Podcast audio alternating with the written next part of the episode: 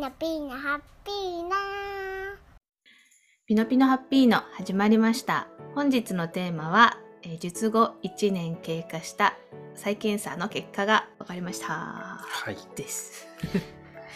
はい。ピノさんが、うん。ポンちゃん。はい。はい。まあ、ニューポンですね。はい。乳がんのことをニューポンと呼んでるんですが、はい定期検診うん。がこの間ありまして、はいありました別の放送でもしていますと。うん。で、その結果が出ましたというはいことですね。うん。うん。まあ、お伝えすると、1年経った体は再発、転移はなしでした。やったー よかった。なし、よかったね。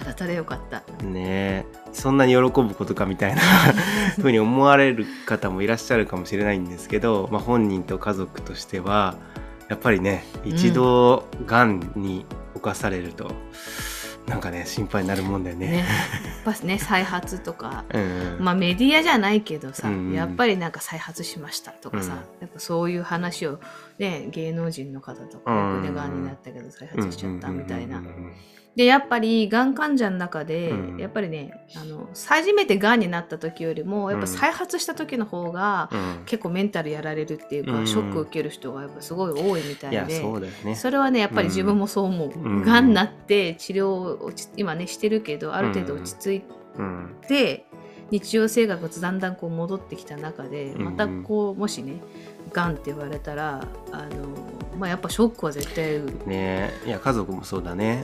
もう一回やっぱり本人が一番大変なんだけど、やっぱり自分たちも気を引き締め直さなきゃいけないんだなって思うね。そう、うん。で一応その血液検査と,、えー、とそのマンモグラフィー。うん。それで、えー CT そしてエコー検査すべて先生がその画像を見せてもらいながら、あの話してくれたんだけどまあなんかねそういうこう影になったりするところも一つもなくて、うん。あのでなんかちょっとこうあったとしてもそれはなんかすなんか水泡っていうかさうん。別にこれはがんの腫瘍とかじゃないですよみたいな感じで全部説明を受けて、うん。なのでまあそういう転移もなかったし、うん。あのよく乳がんはこう肝臓とかね、うん。そういうところにも転移をしやすいらしいんだけど、うんうん。もう肝臓とかそういう他の臓器もあのそういう腫瘍は見当たりませんでした。よかったねおめでとう、んよかったよかってたくれましたこれ以上の検査は詳しくやってもらうっていうのは大丈夫なんだね今のところひひととまずで、うん。まあこれがまだ1年ごとに多分やってって前話したと思うんですけど10年経ったら完治。うんで2人であれでもそもそも10年ってうん。どのタイミングから10年なのかなって話をしてて、ね結局治療のタイミングっていっぱいあるんですよね。そうそうそう。なった宣告されてから10年なのか、うん。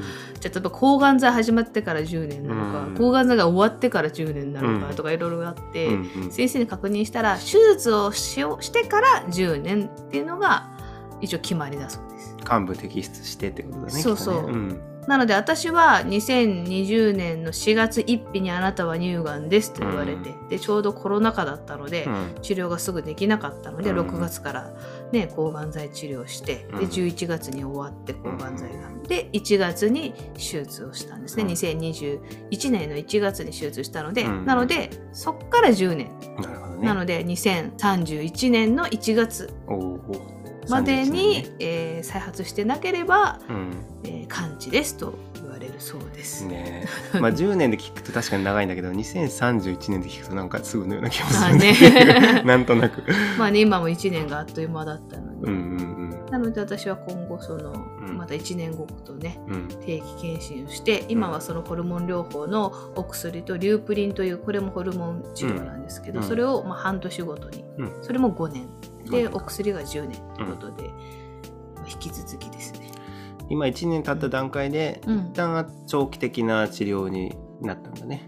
1そうそうそうそう年のところまでは割と1年間続けましょうっていう段階で。うんうんもう治療があって。うん。うんで今後はもう長期的なことだけなんだね。そうだたまだからたまにそのお薬をもらいに行く感じで、えーその半年ごとの、ね、注射の時に多分先生のとこ行って、うん。お薬もらうのとうん。注射をする、うんでまあ現状どうですかみたいな、うんうん。多分話を先生としながら、うん。で何かあったら多分また検査とかするんだろうし。再発の精密検査じゃないけど、うんうん。あのそれは1年後と。多分1年後と、うん。でもやっぱりがんになる時って何か何かしら体のサインが出るのでうん。やっぱ再発した人もそこを多分無視しちゃっ人も多いのかなって、うん。なんか忙しかったりとかね。特に芸能人の方ってうん。ねやっぱいろんなスケジュールがあって自分のねうん。こうこん自分のスケジュールコントロールできなくてなんか病院行くのが後,、後回しになっちゃって、再発しちゃうってこともなんかあるのかもしれないので、ね多忙な方は気をつけなきゃね芸能人の方だけじゃなくてね。だからよりね自分にちゃんとフォーカスを当てて、うん。